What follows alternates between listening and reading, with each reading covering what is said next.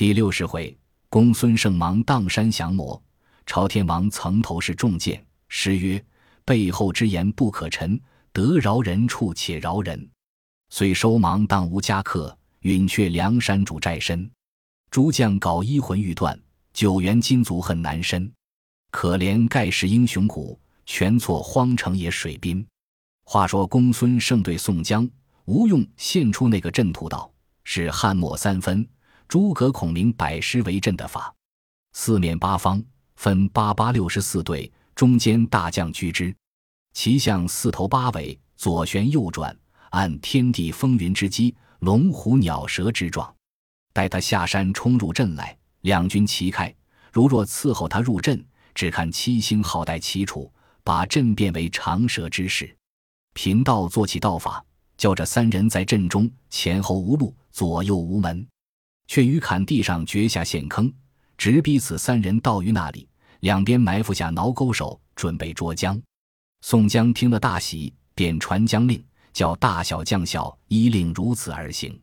再用八员猛将守阵。那八员：呼延灼、朱仝、花荣、徐宁、穆弘、孙立、史进、黄信，却叫柴进、吕方、郭盛全摄中军。宋江、吴用、公孙胜带领陈达、摩骑，叫朱武指引五个军士。在进山高坡上看对阵报事。是日四排时分，众军进山摆开阵势，摇旗擂鼓搦战。只见芒砀山上有三二十面锣声，阵地架响。三个头领一齐来到山下，便将三千余人摆开。左右两边，项冲、李衮，中间马上拥出那个围头的好汉，姓樊名瑞，祖贯蒲州人士，幼年学做全真先生。江湖上学的一身好武艺，马上惯是一个流星锤，神出鬼没，斩将千骑，人不敢近。绰号作混世魔王。怎见得樊瑞英雄？有西江月为证，头散青丝细发，身穿绒袖皂袍，连环铁甲晃寒宵，惯是铜锤更妙，好似北方真武，世间富怪除妖。云游江海把名标，混世魔王绰号。那个混世魔王樊瑞骑一匹黑马立于阵前，上手是项冲，下手是李衮。那樊瑞虽会使神术妖法，却不识阵势。看了宋将军马四面八方摆成阵势，心中暗喜道：“你若摆阵，中我计了。”吩咐项冲、李衮道：“若见风起，你两个便引五百滚刀手杀入阵去。”项冲、李衮得令，各直定蛮排。挺着标枪飞剑，只等樊瑞作用。只见樊瑞立在马上，左手挽定流星铜锤，右手仗着混世魔王宝剑，口中念念有词，喝声道：“急！”只见狂风四起，飞沙走石，天稠地暗，日月无光。项冲、李衮那声喊，带了五百滚刀手杀将过去。宋将军马见杀将过来，便分开做两下。项冲。李衮一脚入阵，两下里强弓硬弩射住来人，只带着四五十人入去，其余的都回本阵去了。宋江在高坡上望见项冲、李衮已入阵里了，便叫陈达把七星号旗帜一招，那座阵势纷纷滚滚，变作长折之阵。项冲、李衮正在阵里东赶西走，左盘右转，寻路不见。高坡上朱武把小旗在那里指引。他两个投东，朱武便往东指；若是投西，便往西指。公孙胜在高步处看了，便拔出那松纹古定剑来，口中念动咒语，喝声道：“急！”只见风劲随着项冲、李衮脚跟边乱卷。两个在阵中，只见天昏地暗，日色无光，四边并不见一个军马，一望都是黑气，后面跟的都不见了。项冲、李衮心慌起来。只要夺路回阵，百般的没寻归路处。正走之间，忽然地雷大震一声，两个在阵叫苦不迭，一起踏了双脚，翻筋斗下陷马坑里去。两边都是挠钩手，早把两个搭将起来，便把麻绳绑缚了，解上山坡请功。宋江把鞭梢一指，三军一起掩杀过去。樊瑞引人马奔走上山，走不迭的折起大半。宋江收军。众头领都在帐前坐下，军舰早解项冲、李衮刀于麾下。宋江见了，忙叫解了绳索，亲自把斩，说道：“二位壮士，岂是休怪？临敌之际，不如此不得。小可宋江久闻三位壮士大名，欲来礼请上山，同具大义，盖因不得其便，因此错过。倘若不弃，同归山寨，不胜万幸。”两个听了，拜伏在地道：“以闻及时雨大名，谁不知道？只是小弟等无缘。”不曾拜时，原来兄长果有大义。我等两个不识好人，要与天地相傲。今日既被擒获，万死尚轻，反以礼待。若蒙不杀收留，是当效死报答大恩。樊瑞那人，无我两个，如何行的？亦是头领，若肯放我们一个回去，就说樊瑞来投拜。不知头领尊意若何？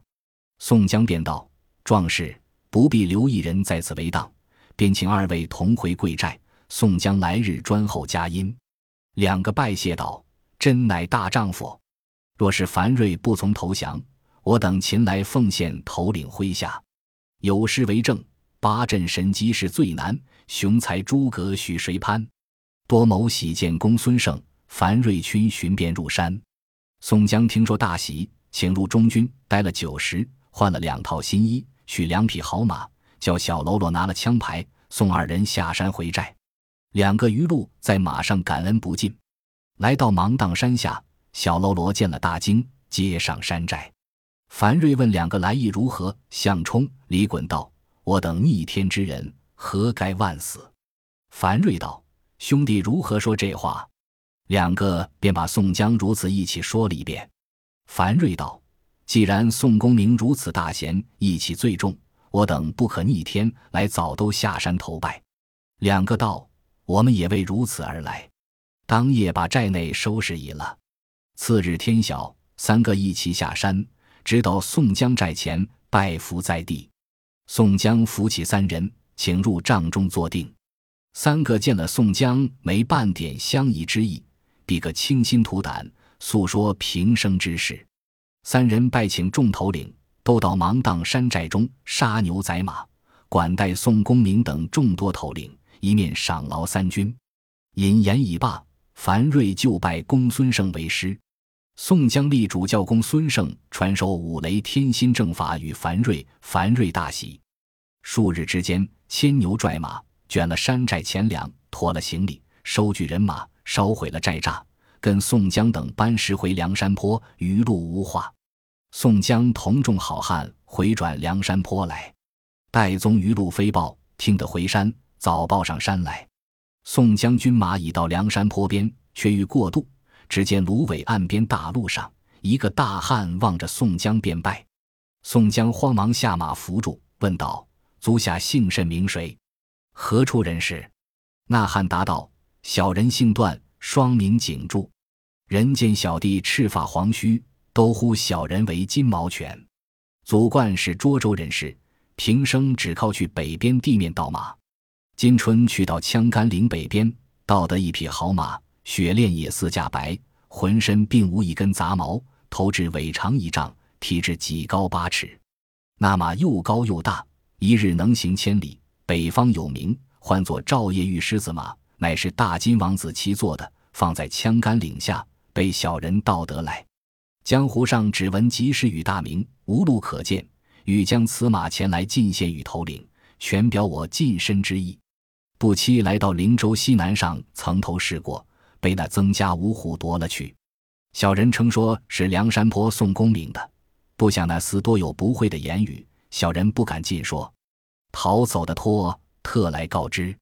宋江看这人时，虽是骨瘦形粗，却甚生的奇怪，怎见得？有诗为证：“焦黄头发资须卷，盗马不辞千里远。强夫姓段，涿州人，被人唤作金毛犬。”宋江见了段景柱一表飞俗，心中暗喜，便道：“既然如此，且同到山寨里商议。”待了段景柱，一同都下船到金沙滩上岸。朝天王并众头领接到聚义厅上，宋江教樊瑞、项冲、李衮和众头领相见。段景柱一同都参拜了，搭起郭廷鼓来，且作庆贺筵席。宋江见山寨连添了许多人马，四方豪杰望风而来，因此叫李云、陶宗旺监工，添造房屋，并四边寨栅。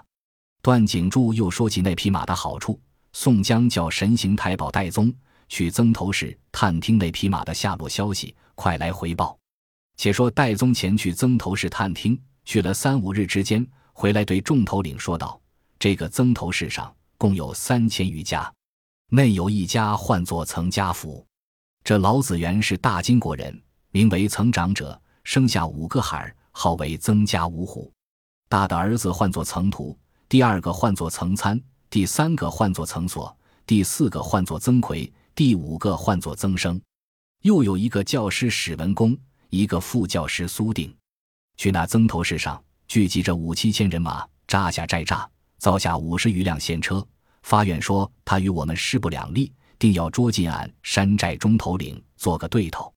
那匹千里玉狮子马，见今与教师史文恭起坐，更有一般堪恨那厮之处，杜撰几句言语，教士上小儿们都唱道：“摇动铁铃，神鬼尽皆惊；铁车并铁锁，上下有尖钉。扫荡梁山清水坡，剿除晁盖上东京。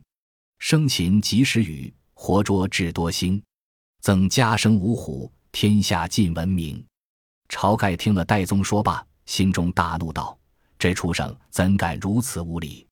我须亲自走一遭，不捉得此辈，誓不回山。”宋江道：“哥哥是山寨之主，不可轻动，小弟愿往。”晁盖道：“不是我要夺你的功劳，你下山多变了，厮杀劳困，我今替你走一遭，下次有事。”却是贤弟去，宋江苦谏不听，晁盖愤怒，便点起五千人马，请起二十个头领相助下山，其余都和宋公明保守山寨。晁盖点那二十个头领：林冲、呼延灼、徐宁、穆弘、刘唐、张衡、阮小二、阮小五、阮小七、杨雄、石秀、孙立、黄信、杜迁、宋万、燕顺、邓飞、欧鹏、杨林。白胜，共是二十一个头领，不领三军人马下山，征进曾头市。宋江与吴用、公孙胜众头领就山下金沙滩践行。饮酒之间，忽起一阵狂风，正把晁盖新制的任军旗半腰吹折。众人见了，尽皆失色。吴学究见道：“此乃不祥之兆，兄长改日出军。”宋江劝道：“哥哥方才出军。”风吹折刃旗，与君不利。不若停待几时，却去和那厮理会，未为晚矣。晁盖道：“天地风云，何足为怪？趁此春暖之时，不去拿他，只待养成那厮气势，却去进兵，那是迟了。你且休阻我，这末怎地要去走一遭？”宋江那里为拗得住？晁盖引兵渡水去了。宋江异样不已，回到山寨。再叫戴宗下山去探听消息。且说晁盖领着五千人马、二十个头领来到曾头市相近，对面下了寨栅。次日，先引众头领上马去看曾头市。众多好汉立马看时，果然这曾头市是个险隘去处。但见周回一遭野水，四围三面高岗，嵌滨河港四蛇盘，壕下柳林如雨密，凭高远望绿阴浓。不见人家，附近前窥青影乱，深藏寨栅。村中壮汉出来的勇似金刚，田野小儿生下的便如鬼子。僧道能抡棍棒，妇人惯使刀枪，果然是铁壁铜墙，端得尽人强马壮。交锋尽是歌将，上阵皆为子父兵。晁盖与众头领正看之间。只见柳林中飞出一彪人马来，约有七八百人。当前一个好汉，戴熟铜盔，披连环甲，是一条顶钢枪，骑着匹冲阵马，乃是曾家第四子曾奎。高声喝道：“你等是梁山坡反国草寇，我正要来拿你解官请赏。原来天赐奇变，如何不下马受缚？更待何时？”晁盖大怒，回头一观，早有一将出马去战曾奎。那人是梁山出结义的好汉豹子头林冲。两个交马斗了三十余合，不分胜败。曾魁斗到二十合之后，料到斗林冲不过，撤枪回马，便往柳林中走。林冲勒住马不敢。晁盖领转军马回寨，商议打增头市之策。林冲道：“来日直去市口搦战，就看虚实如何，再做商议。”次日平明，引领五千人马向曾头市口平川旷野之地列成阵势，擂鼓呐喊。曾头市上炮声响处，大队人马出来，一字儿摆着七个好汉，中间便是都教师史文恭，上首副教师苏定。下手便是曾家长子曾图，左边曾参、曾奎，右边曾生、曾所，都是全身披挂。教师史文恭弯弓插箭，坐下那匹却是千里玉狮子马，手里是一只方天画戟，三通鼓罢。只见曾家镇里推出数辆线车，放在阵前。曾图指着对阵骂道：“反国草寇，见俺现车吗？我曾家府里。”杀你死的不算好汉，我一个个只要捉你活的，装在现车里，解上东京，碎尸万段。你们趁早纳降，再有商议。晁盖听了大怒，挺枪出马，直奔曾土。众将怕晁盖有失，一发掩杀过去，两军混战。曾家军马一步步退入村里，林冲、呼延灼紧护定晁盖，东西赶杀。林冲见路途不好。急退回来收兵，看得两边各皆折了些人马。晁盖回到寨中，心中甚忧。众将劝道：“哥哥且宽心，休得愁闷，有伤贵体。往常宋公明哥哥出军亦曾失利，好歹得胜回寨。今日混战，各折了些军马，又不曾输了与他，何须忧闷？”晁盖只是郁郁不乐，在寨内一连了三日，每日落战。曾头市上并不曾见一个。第四日，忽有两个和尚直到晁盖寨里来投拜，军人引到中军帐前，两个和尚跪下告道：“小僧是曾头市上东边法华寺里监寺僧人，今被曾家五虎不时常来本寺作践罗造，索要金银财帛，无所不为。小僧已知他的背喜出没去处，特地前来拜请头领入去结寨，剿除了他时。”当方有幸，晁盖见说大喜，有诗为证：间谍从来解用兵，陈平昔日更专精。却残晁盖无先见，随着秃奴木夜行。晁盖便请两个和尚坐了，置酒相待。林冲见道：“哥哥休得听信，其中莫非有诈？”和尚道：“小僧是个出家人，怎敢妄话？久闻梁山坡行仁义之道，所过之处。”并不扰民，因此特来拜头。如何故来辍传将军？况兼增加未必赢得头领大军，何故相疑？晁盖道：“兄弟休生疑心，误了大事。今晚我自去走一遭。”林冲道：“哥哥休去，我等分一半人马去劫寨，哥哥在外面接应。”晁盖道：“我不自去，谁肯向前？你可留一半军马在外接应。”林冲道。哥哥带谁入去？晁盖道：“点十个头领，分二千五百人马入去。十个头领是刘唐、阮小二、呼延灼、阮小五、欧鹏、阮小七、燕顺、杜迁、宋万、白胜。当晚造饭吃了，马摘栾铃，军士衔枚，黑夜急走，悄悄地跟了两个和尚，直到法华寺内看时，是一个古寺。晁盖下马入到寺内，见没僧众。”问那两个和尚道：“怎地这个大寺院没一个僧众？”和尚道：“便是曾家畜生薅恼，不得已各自归宿去了。只有长老并几个侍者自在塔院里居住。头领暂且屯住了人马，等更深些，小僧指引到那寺寨里。”晁盖道：“他的寨在那里？”和尚道：“他有四个寨栅，只是北寨里便是曾家弟兄屯军之处。”若只打的那个寨子时，别的都不打紧，这三个寨便罢了。晁盖道：“那个十分可去。”和尚道：“如今只是二更天气，再待三更时分，他无准备。”初时听得曾头市上整整齐齐打更鼓响，又听了半个更次，绝不闻更点之声。和尚道：“军人想是已睡了，如今可去。”和尚当先引路。晁盖带同诸将上马，领兵离了法华寺，跟着和尚行不到五里多路，黑影处不见了两个僧人。前军不敢行动，看四边路杂难行，又不见有人家，军士却慌起来，报与晁盖知道。呼延灼便叫急回旧路，走不到百十步，只见四下里金鼓齐鸣，喊声震地，一望都是火把。晁盖众将引军夺路而走，才转得两个弯，撞出一彪军马，当头乱箭射将来。不期一箭正中晁盖脸上，倒撞下马来。却得呼延灼、燕顺两骑马死并将去，背后刘唐、白胜救得晁盖上马，杀出村中来。村口林冲等引军接应，刚才敌得住，两军混战，直杀到天明，各自归寨。林冲回来点军时，三阮、宋万、杜迁水里逃得性命，带入去二千五百人马，只剩的一千二三百人跟着欧鹏都回到帐中。众头领起来看晁盖时，那支箭正射在面颊上，急拔的箭出，血晕倒了。看那箭时，上有“史文恭”字。林冲叫取金枪药敷贴上，原来却是一支药箭。晁盖中了箭毒，以自言语不得。林冲叫扶上车子，便差三阮、杜迁、宋万先送回山寨，其余十五个头领在寨中商议。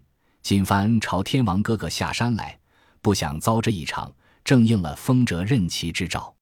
我等只可收兵回去，这曾头市急切不能取得。呼延灼道：“须等宋公明哥哥将令来，方可回军。有诗为证：威震边陲不可当，梁山寨主是天王。最连帅尔图曾是，俱是英雄一命亡。”当日众头领闷闷不已，众军亦无恋战之心。人人都有海山之意。当晚二更时分，天色微明，十五个头领都在寨中纳闷。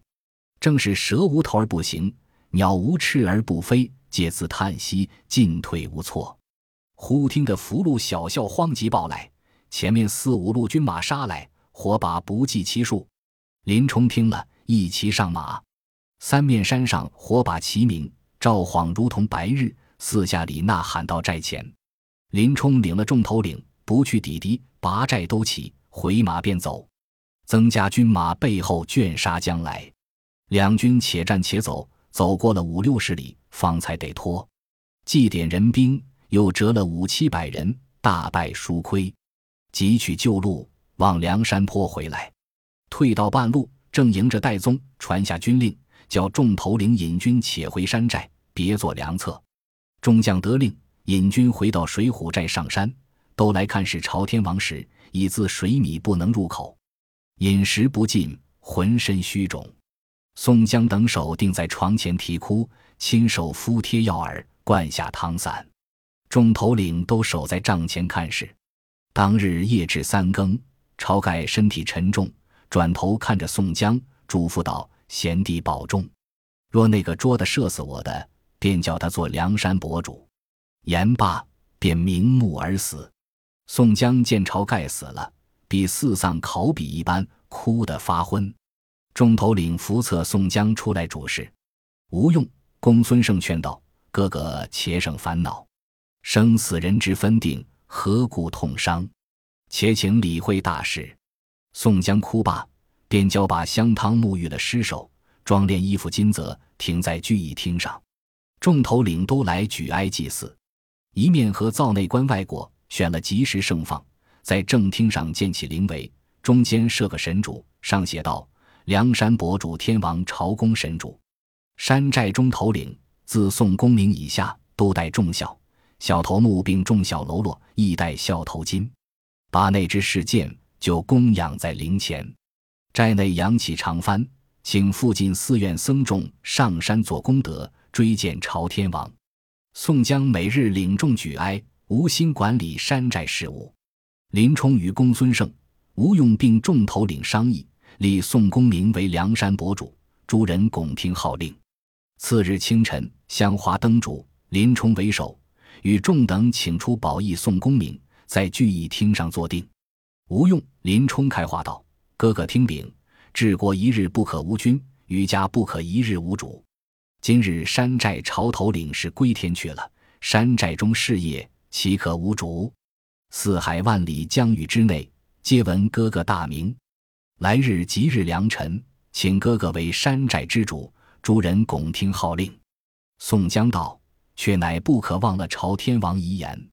临死时主道。”如有人捉得史文恭者，便立为梁山伯主。此话众头领皆知，亦不可忘了。又不曾报的仇，雪的恨，如何便居得此位？吴学究又劝道：“朝天王虽是如此说，今日又未曾捉得那人，山寨中岂可一日无主？若哥哥不坐时，谁敢当此位？寨中人马如何管领？然虽遗言如此，哥哥权且尊临此位坐一坐。”待日后别有计较。宋江道：“军师言之即当，今日小可全当此位。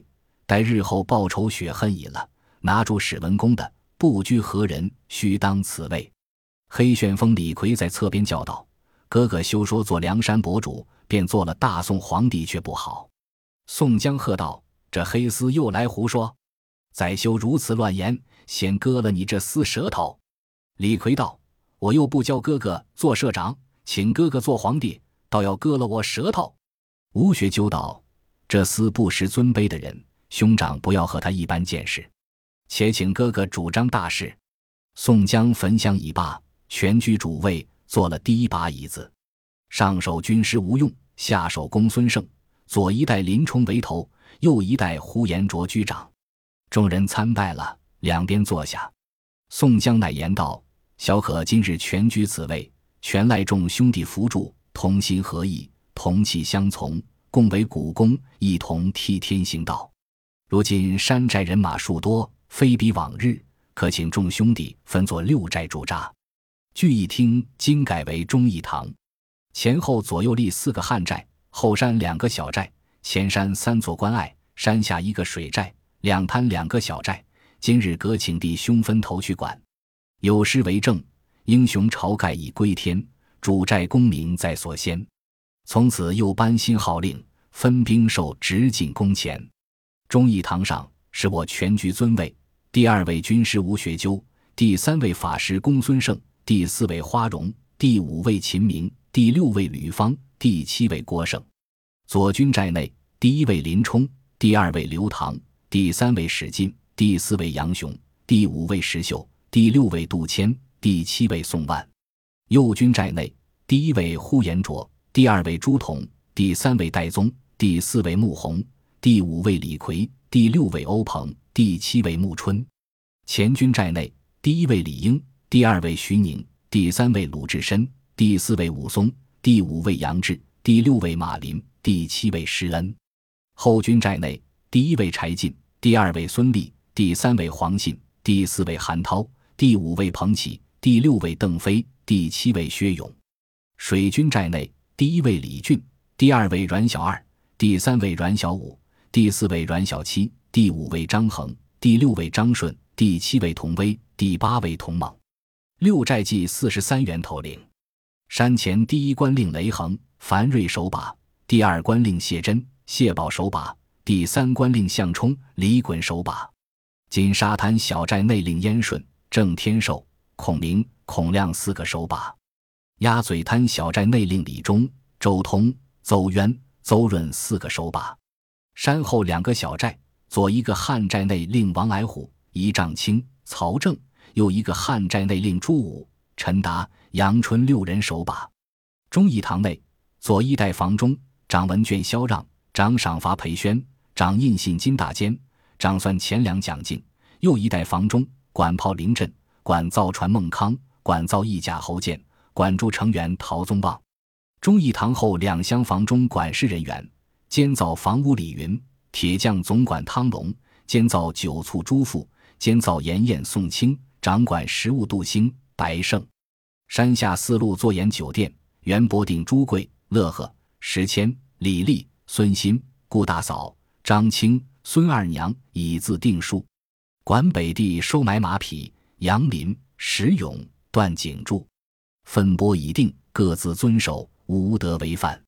梁山坡水浒寨内大小头领，自从宋公明为寨主，尽皆欢喜，人心悦服。诸将都皆拱听约束。一日，宋江聚众商议，欲要与晁盖报仇，兴兵去打曾头市。军师吴用见到：“哥哥，庶民居丧，尚且不可轻动。哥哥兴师，且待百日之后，方可举兵，未为迟矣。”宋江依无学究之言，守住山寨居丧，每日修设好事，只做功果，追荐晁盖。